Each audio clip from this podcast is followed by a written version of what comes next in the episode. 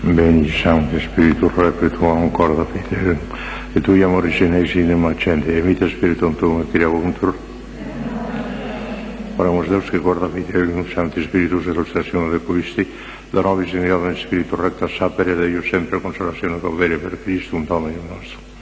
Ave Maria, gratia plena Dominus Tecum, benedicta tu mulieribus, e benedictus fructus ventris Tui, Jesus. Santa Maria, Mater Gloria Patri Filio et in saecula saeculorum.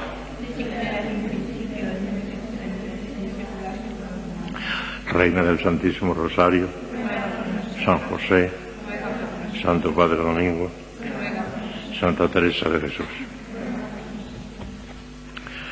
Bueno, pues después de haberles hablado del pecado en todas sus manifestaciones, mortal, venial y las imperfecciones que aunque no son pecado nos llevan a él, pues ahora viene a- tenemos que hablar de los enemigos secundarios de nuestra alma y de nuestra santificación, que son los tres clásicos que nos enseña el catecismo, mundo, demonio y carne. Con el mundo de que les voy a hablar hoy un poquito, he estado dudando si saltarlo y pasar ya al segundo, porque a ustedes el mundo que, pero alguna cosita les puedo decir que pueda serles práctica, y está bien, que lo digo en una sola vez. Desde luego es el enemigo quizá número uno de la gente, de la pobre gente que vive en el mundo.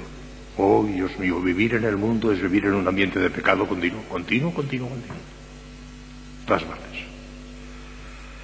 Por sus falsas máximas, el mundo quiere el placer, la dicha, la diversión, la salud, el vivir mucho tiempo, todo al revés de las, de las bienaventuranzas. Decirle al mundo bienaventurado los pobres, los que lloran, los que sufren. ¡Oh! ¿Estás loco? No entiende esas cosas. Las máximas del mundo son completamente distintas, opuestas, diagonalmente, totalmente a las bienaventuranzas evangélicas. Y eso es lo que respira la gente del mundo continuamente, esas falsas máximas.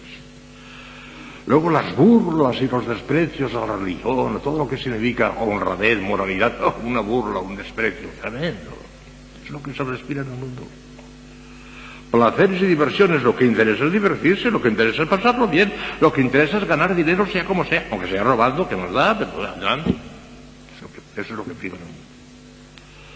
Escándalos y malos ejemplos, miren, casi continuos hasta el punto de que apenas se puede salir a la calle, abrir un periódico, contemplar un escaparate, oír una conversación sin que aparezca en toda su crudeza una incitación al pecado en alguna de sus formas.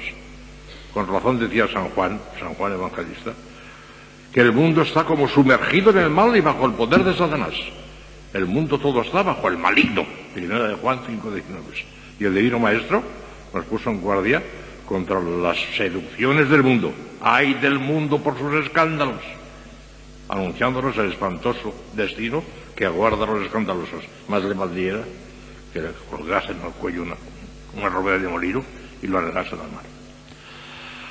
Pues estas cosas a nosotros no nos afectan. Gracias a Dios ustedes tienen la inmensa dicha de haberle dado el Señor una vocación que las aparta radicalmente y absolutamente del mundo. Aquí es muy difícil que entre el humo de Satanás. Alguna vez se puede infiltrar y ahora hablaremos un poquito, pero es muy difícil. En el mundo, en cambio, lo único que hay es humo de Satanás, cada vez más. Terrible. Modo de combatirlo. Precisamente estoy llevando las gafas de lejos, me he dejado arriba las gafas de cerca y no, no puedo ver lo que leo. Modo de combatir. El remedio más eficaz contra el mundo sería huir materialmente de él. Lo que han hecho ustedes. Lo que ha hecho Dios en ustedes, mejor dicho. Pero como no todos los cristianos tienen vocación de cartujos o ermitaños, y la inmensa mayoría han de vivir en medio del mundo, sin renunciar, no obstante, a la perfección cristiana, que nos obliga también como cristianos, es preciso que adquieran el verdadero espíritu de Jesucristo, que es diametralmente opuesto al espíritu del mundo. Y les doy unas cuantas consejos que aquí no pegan. Y que no hacéis más que leer los titulares, no el párrafo completo, los titulares. Primero, huida de las ocasiones peligrosas. ¿Cuántas ocasiones peligrosas mundanas tienen en la cláusula? Ninguna. Bendito sea Dios. Nunca se lo agradecerán bastante. Ocasiones peligrosas mundanas, ni una. Dentro de la clausura no. Hay alguna ocasión peligrosa por el mal ejemplo de unos a otros, podría ser. Pero en el sentido de malas ocasiones peligrosas que hay en el mundo, ni una. Nunca se lo agradecerán bastante Dios. El hecho de haberles dado vocación de clausura. Segundo, avivar la fe. Avivar la fe es saber qué es lo que vale y qué es lo que no vale, qué es lo que es esencial y qué es lo que es accidental, qué es lo que tiene importancia y qué es lo que no tiene importancia, qué es lo que tiene razón de ser de vida eterna y lo que no tiene nada que ver con la vida eterna. La gente no, no medita en esas cosas, nada, en absoluto, nada, nada. La fe. Si cada vez hay menos fe en el mundo. Ya lo dijo nuestro Señor, cuando vuelva el Hijo del Hombre encontrará fe en la tierra. Está perdiendo a chorros la fe, es una cosa tremenda. Y algunos con una desfachatez tremenda dicen, yo, yo soy creyente, eh, no practico, ¿por qué tengo que practicar? Creyente, no practicante, peor que si no fueras creyente. Tienen más responsabilidad todavía. Y son la elección los que dicen con gran desfachatez, sí, sí, sí, yo creo Dios, pero no practico, no voy a misa, ¿para qué? Corriente y normal en el mundo eso. Tercero, considerar la vanidad del mundo, la vanidad del mundo, si todo pasa y las mías. Pasa la forma de este mundo, pasan los placeres, las confidencias, nada hay estable bajo el cielo, todo se mueve y agita como el mar dotado por la tempestad. El mundo además cambia continuamente sus juicios, sus afirmaciones, sus gustos y caprichos, reniega a veces de lo que antes había aplaudido con frenesí, yendo de un extremo a otro sin el menor escrúpulo o pudor, permaneciendo constante únicamente en la facilidad de la mentira y de la obstinación en el mal. Todo pasa y se desvanece como el humo. Únicamente Dios no se muda, como decía Santa Teresa. Y juntamente con Él permanecen para siempre su verdad, veritas domini mare in eternum, la verdad del Señor permanece para siempre, su palabra, verbum autem domini mare in eternum, primera de Pedro 1.25, su justicia, justicia ellos mare in seculum seculi, y el que cumple su divina voluntad, que autem faci voluntad en Dei, manet in eternum, permanece para siempre. Esto no hay nada en el mundo. Y últimamente, que les aconsejo a ellos, y con esto ya termino lo que les aconsejo a ellos, a ellos esto les viene muy bien, lo que les aconsejo aquí, pero a ustedes Pisotear el respeto humano. Parece mentira que se tenga respeto humano. Hay muchísima gente, uy, Dios mío, el respeto humano terrible.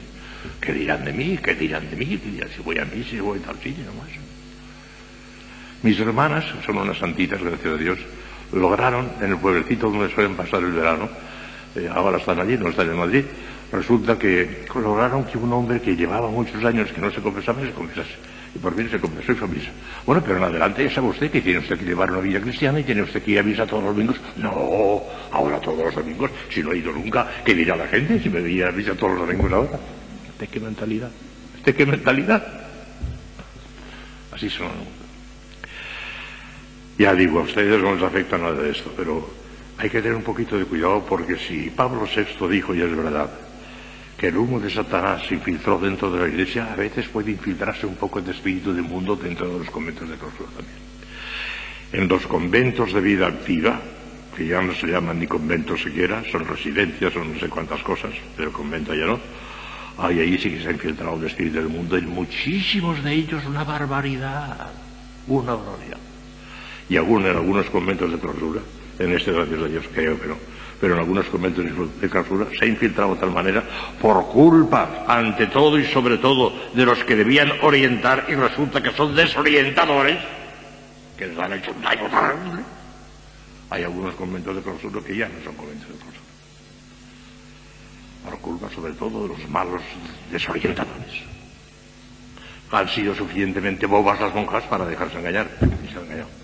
Y como es tan cómodo, la comodidad es muy cómoda. La comodidad es muy cómoda.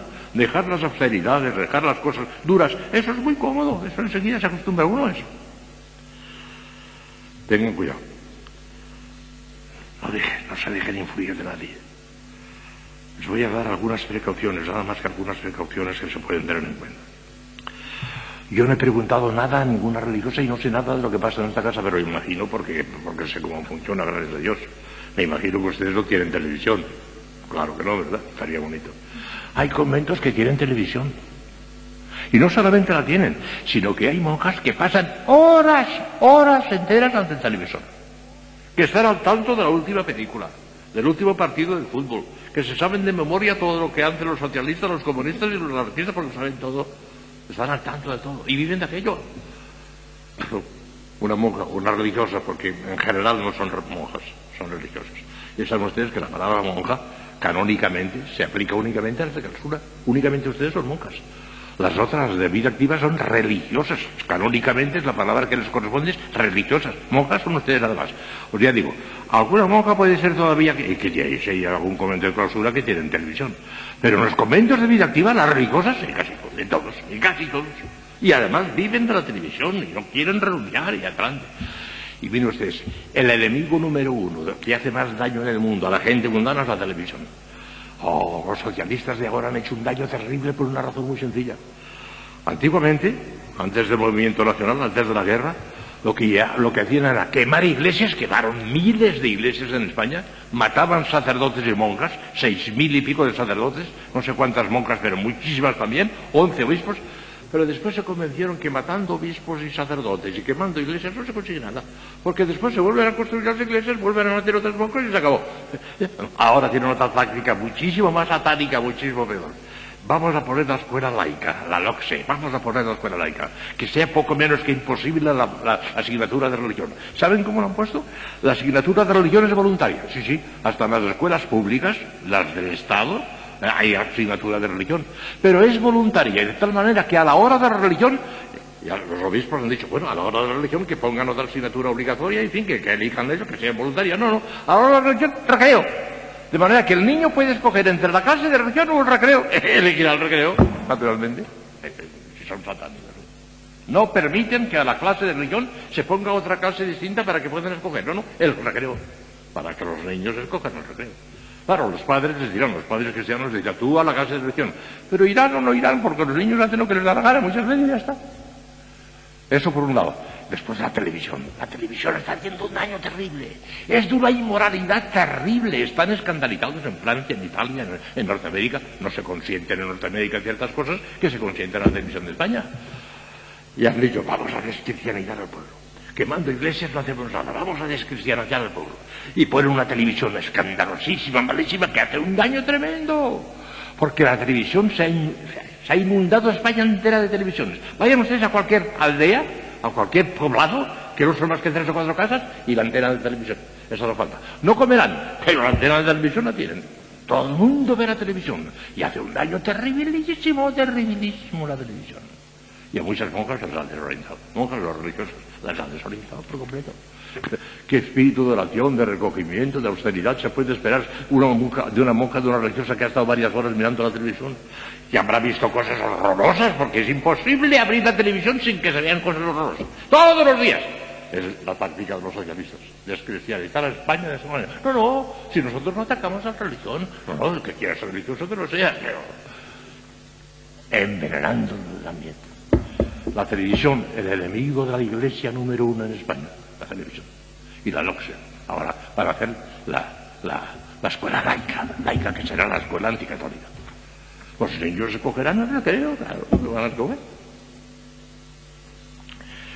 Por amor de Dios, ni cuando hable el Papa. Porque algunos niños dicen, no, queremos televisión, pero no ponemos más que cuando habla el Papa.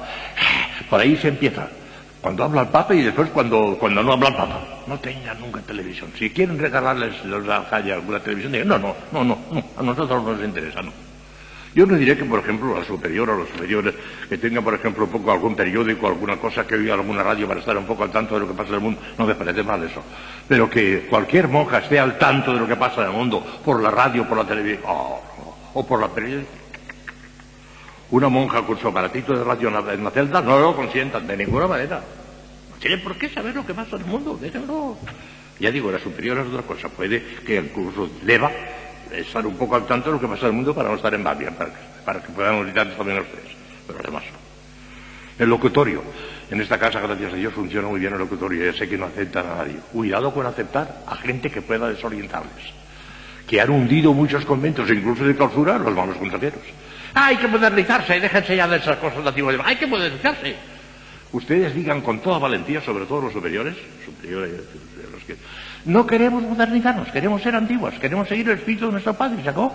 Y en esta casa no se habla más que de Dios o con Dios, y sacó. Ahí tiene usted el cartel, en el locutorio. Hablaba de Dios o con Dios, como nuestro Padre Santo Domingo. Y si no quiere hablar de Dios o con Dios, hasta el favor de marcharse, que no nos interesa, no venga por aquí, no nos interesa. Ya está, así con toda energía, con toda valentía. Ahí podían ustedes incurrir en el pecado del respeto humano. No atreverse a decirles eso. Atrévanse a decirles, no nos da la gana oír eso. Háganse el favor de marcharse. No venga más por aquí. Así. Todo Valentín. No se dejen influir. Podría hacer muchísimo daño. O no hablar o hablar de ellos. Que en la casa de Teresa esta ciencia se profesa. Ya está. Y en la casa de Domingo lo mismo. Él no hablaba más que con Dios o de Dios. Aquí no menos. Aquí creo que el locutorio lo lleva bien, muy pocas visitas y las, las visitas las que hay controladas. Cuidado incluso con la familia, ¿eh? Con la familia. Yo no sé si debería decir esto, pero hay que tener, ni, sé lo que pasa, porque no he preguntado nada, ni me ha informado nadie nada. No sé lo que pasa en esta casa, pero sospecho que van las cosas bastante bien. Pero no sé lo que pasa porque no me ha informado nadie, ni he preguntado a nadie nada, lo aseguro con toda sinceridad. Pero me imagino que a veces la familia, pues, demasiados días.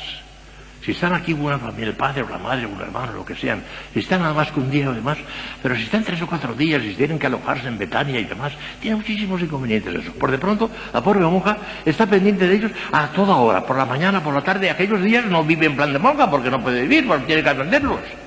Después eh, traen ciertas molestias, incluso de otro tipo material también.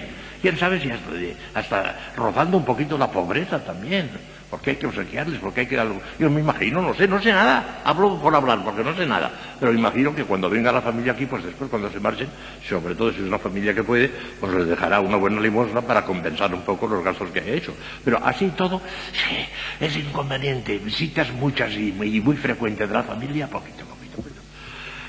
hay un punto relativo a la familia en que yo he cambiado de pensar porque ya recordarán, si, se recuerdan lo que explica algunos años, que a mí me parecía que el cuarto mandamiento de la ley de Dios, que nos obliga a honrar padre y madre, pues parece que empujaba que cuando se muere el padre o la madre, que las dejen salir y que vayan al entierro.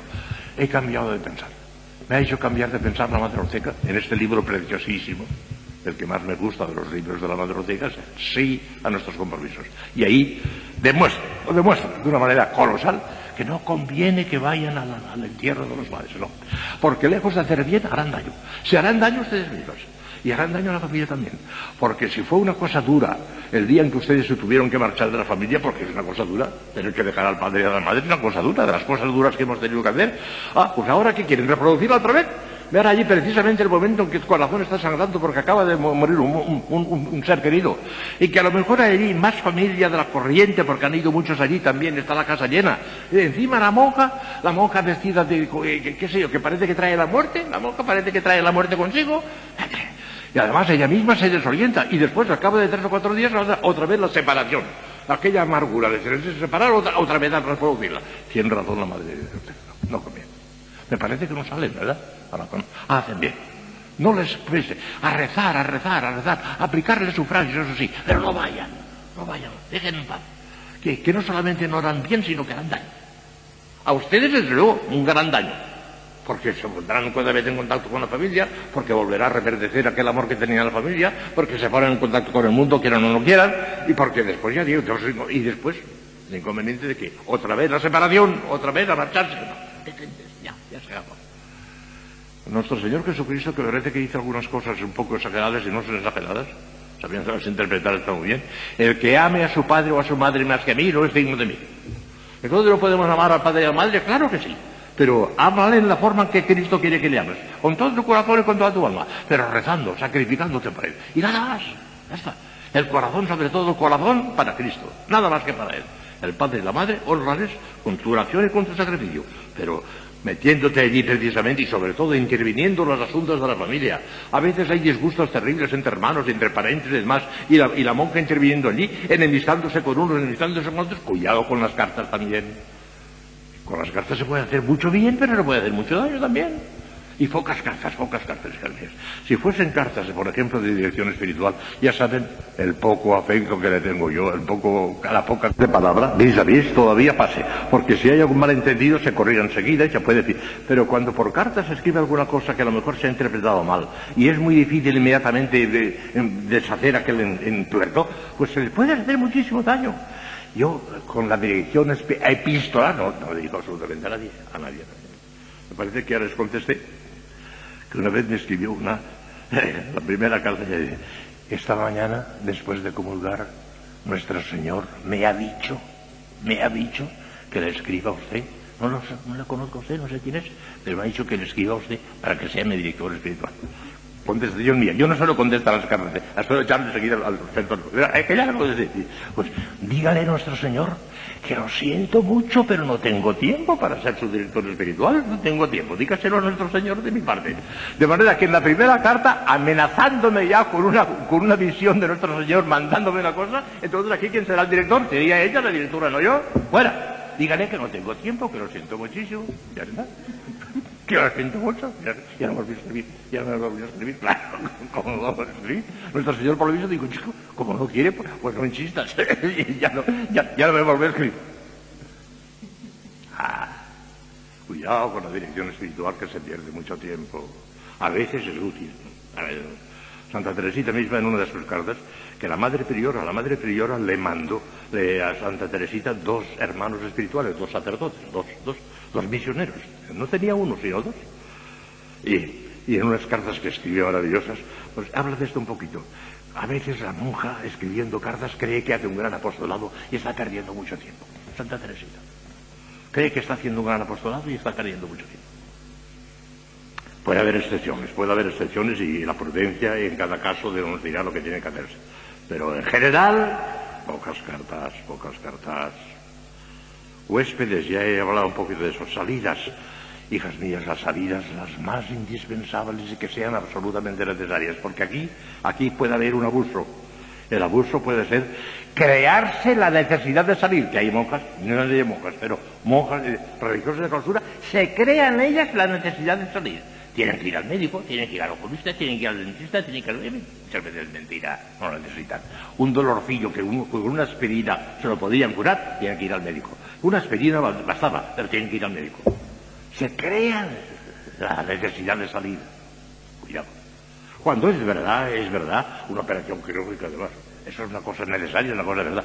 Cuando vengan las elecciones, a votar todas, eso sí, es necesario porque a veces del voto de las monjas depende que salga un candidato católico o no católico, a votar sí. Lo quiere el Papa, lo quiere el obispo, salgan siempre sin escrúpulo ninguno a votar. Y las que no estén inscritas en el censo, escríbanse a votar todas. Eso es, eso es necesario. Pero cuando salgan a la calle por lo que sea, por el médico, por el dentista, para votar o por lo que sea, den un gran ejemplo, hijas mías, el ejemplo, el ejemplo.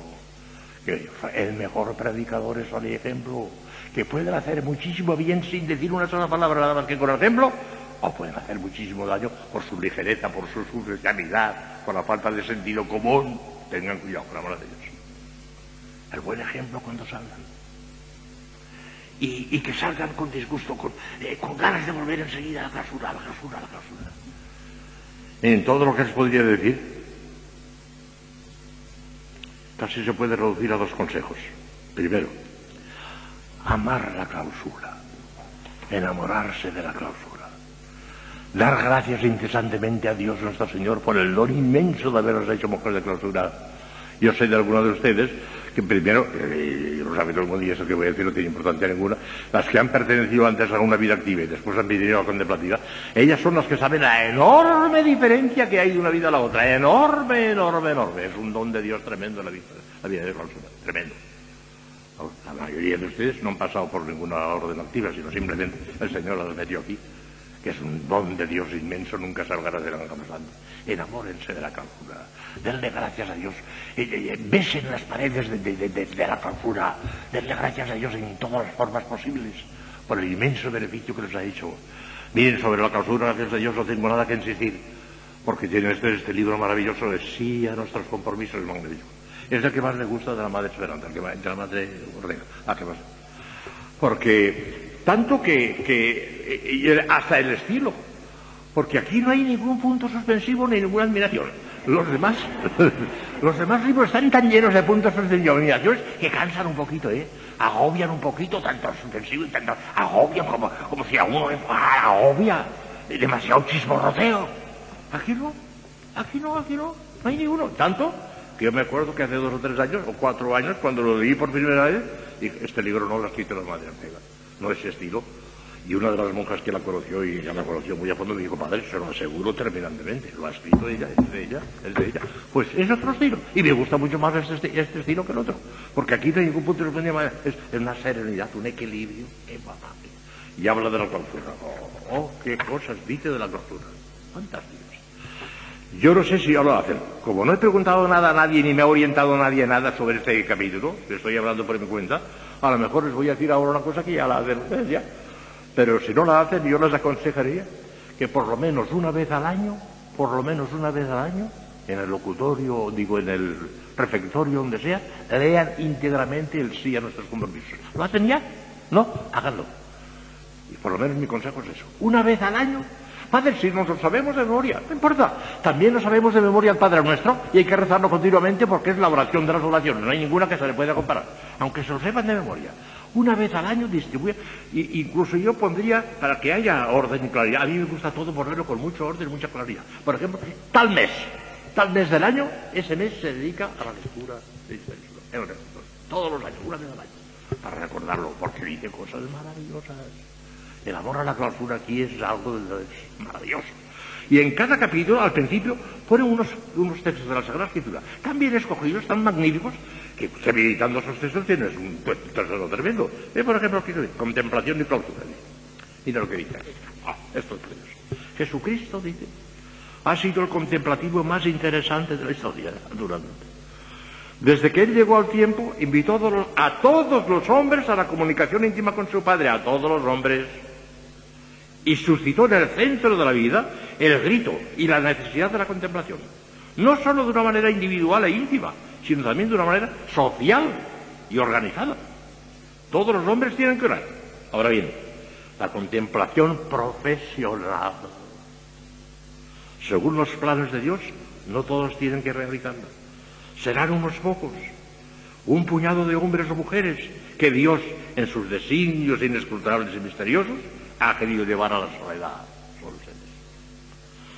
Los contemplativos están entresacados de los hombres y son para Dios y para la humanidad entera. En el grupo de contemplativos, Dios ve a toda la tribu humana. El contemplativo profesional ha de entregarse sin reservas a una profesión de amor que, según frase de Pablo VI, es la cúspide de la gran pirámide de la actividad humana. El contemplativo debe ser el hombre del desierto, de la montaña. En el picacho alto del monte de la contemplación establece su tienda misteriosa, tienda colgada entre el cielo y la tierra, puente entre la eternidad y el tiempo. Esta montaña debe estar envuelta en llamas. A veces una nube densa y espesa la rodea. Es igual. Lo interesante es que el contemplativo no se canse del clima de la montaña, del silencio de la montaña, de la paz de la montaña. El contemplativo en la montaña está marcando dirección de Dios. La montaña es una flecha indicadora. Por eso debe estar perfectamente delineada y clara. Pasando un árabe por un monasterio de clausura, sorprendió a la comunidad en oración. Enseguida preguntó, ¿qué hacen esas mujeres? La respuesta de un sacerdote católico que le acompañaba fue, estar ahí. Ellas demuestran con su presencia que el otro, el otro con mayúsculas, está también ahí y lucía rutilante la lamparilla del sagrario anunciando misterios. ¡Qué No es muy fácil estar ahí. Para ello hace falta una vocación concreta, vocación de clausura. La contemplación profesional exige la clausura. Pequeño desierto físico, como símbolo y realidad del gran desierto espiritual espacio grande que el alma necesita para dedicarse exclusivamente a su visión intemporal. Fíjense bien los adjetivos que va a meter. Para dedicarse exclusivamente a su visión intemporal, internacional, ecuménica, cósmica, más bien. Exacto. Ustedes están influyendo en el mundo entero. Una influencia cósmica del cosmos entero. Se beneficia de un convento de cruz. Debe de un convento de cruz si vive en la si viven la soledad, si están perdidamente enamoradas de la soledad y de la clausura, si miran con horror el tener que salir alguna vez a la calle, con horror, la clausura. Me acuerdo de las monjitas de San Sebastián, pobrecitas, cuando tuvieron que salir a pedir porque se les había caído la casa y no tenía más remedio que salir todos los domingos a las iglesias a pedir. Pero, y salían con una pena tremenda y cuando volvían a la casa respiraban a gusto en la clausura. Y cuando por fin ya consiguieron el suficiente dinero para reparar lo que tenían que reparar, se encerraron definitivamente otra vez en la clausura y son felicísimas. San, San Sebastián funciona muy bien también, por eso voy yo, si no, no iría. Son monjas de clausura, estupendo. Enamórense de la clausura, vivan la clausura. Ah, ¿qué, qué, qué textito expone aquí de la Sagrada Escritura? Su cimiento está sobre los montes altos. El Altísimo es quien la sostiene. Salmo 87. Le hizo oír su voz y la introdujo en la nube. Qué bonito. Eclesiástico. Bendito sea Yahvé que ha otorgado su amor en, marav en maravillosa ciudad fortificada. Estaré en la cima de la columna, teniendo en la mano el callado de Dios. Se alejó hacia un monte desnudo. Me puso sobre un monte alto, en cuya cima parecía que estaba edificada una ciudad. Por el exterior de la casa había un muro, un muro todo alrededor. Acomodaos en la peña, sé como la paloma cuando anida en las paredes de las almas. Yo estaré junto al muro, a ver qué me dice. Luchad hoy por vuestros hermanos, clamando a Dios en oración, en silencio, en soledad. Sobre su vestidura talar estaba todo el pueblo. Su Dios es un Dios del mundo. Qué bonito, qué bonito, qué precioso. Tenemos una ciudad fortificada, Isaías. Él ha puesto para protegernos muro y antemural. Isaías 26.1. Mansión segura, tienda que no se arranca. No se conmoverán jamás sus estacas, ni se romperá ninguna de sus cuerdas. Isaías 33. Yo seré para ella muralla de fuego, y en su interior seré gloria. Zacarías 2.9. He buscado entre ellos un hombre que, repa que repasase el muro y se mantuviera en la brecha frente a mí en defensa del país. Yo estaré en pie en mi puesto, en pie sobre el muro, y quedaré observando a ver qué me dice. He aquí que yo te constituyo como ciudad fortificada, como columna de hierro, como muro de bronce. Van a luchar contra ti, mas no podrán vencerte, porque yo estoy contigo para librarte, dice Yahvé. Firme es tu morada. En la peña está puesto su nido, etcétera, etcétera, etcétera. Dios mío, lo que tiene ustedes que agradecerle a Dios por ser de clausura. Yo ya lo he dicho muchas veces y sabe el Señor que digo la pura verdad, que soy fraile porque soy hombre, pero si fuera mujer sería monja de clausura, eso desde luego. eso con toda seguridad. Y también podría ser monje de clausura porque os da los cartucos y demás. Y le advierto que no sé, que no sé. Si tuviera ahora 20 años, tal como está el mundo, tal como están las órdenes religiosas, no lo sé. Si no me metería todavía cartujo. Porque hoy muchas veces las órdenes religiosas no funcionan. Casi ninguna no funciona. Pidan mucho por amor de Dios, pidan mucho. Ustedes tienen esa dicha enorme, de estar en la clausura, de estar siempre en contacto con Dios nuestro Señor, de día y de noche, de día y de noche. Tiene un capítulo sobre la noche maravilloso. Leanlo, leanlo, vívanlo, adorenlo. La noche, la noche, la noche. La noche, no dejen jamás eso. Es, es un sacrificio que lo acabe. Ayer les causó una impresión tremenda a mucha gente que cuando les, estuve contando todo lo que hacen ustedes, pero háganlo de verdad, que sea de verdad por amor de Dios, y pero con toda el alma, con toda el alma. Y hay un texto de la Sagrada Escritura, lo pone aquí también, y si hay alguno que, que, que, que, que cobarde, que haga el favor de marcharse, que no perturbe a los demás. Aquí tiene que ver almas valientes, almas que, que, que no tengan que resignarse a la clausura, sino que la deseen con toda su alma, que tengan una, una ambición tremenda de clausura. Vivan la clausura, es un tesoro inmenso Dios. Y mira por dónde, hablando del mundo, hemos terminado hablando de la clausura. No, me parece que hemos terminado. Mañana les empezaré a hablar al demonio, lo dedicaré, porque no es porque lo merezca, sino porque lo merecemos nosotros, lo dedicaré, lo, menos, lo dedicaré por lo menos dos días. Al demonio sí. Pero al mundo ya usted que le he dedicado muy poquito, porque las cosas que digo en la teología de la religión están muy bien para la gente del mundo, pero para ustedes no. Y por, consiguiente he derivado las cosas un poquito y hemos acabado, en vez de hablar del mundo, hablando de la clausura. Bueno, que nada más, hasta mañana, si Dios quiere.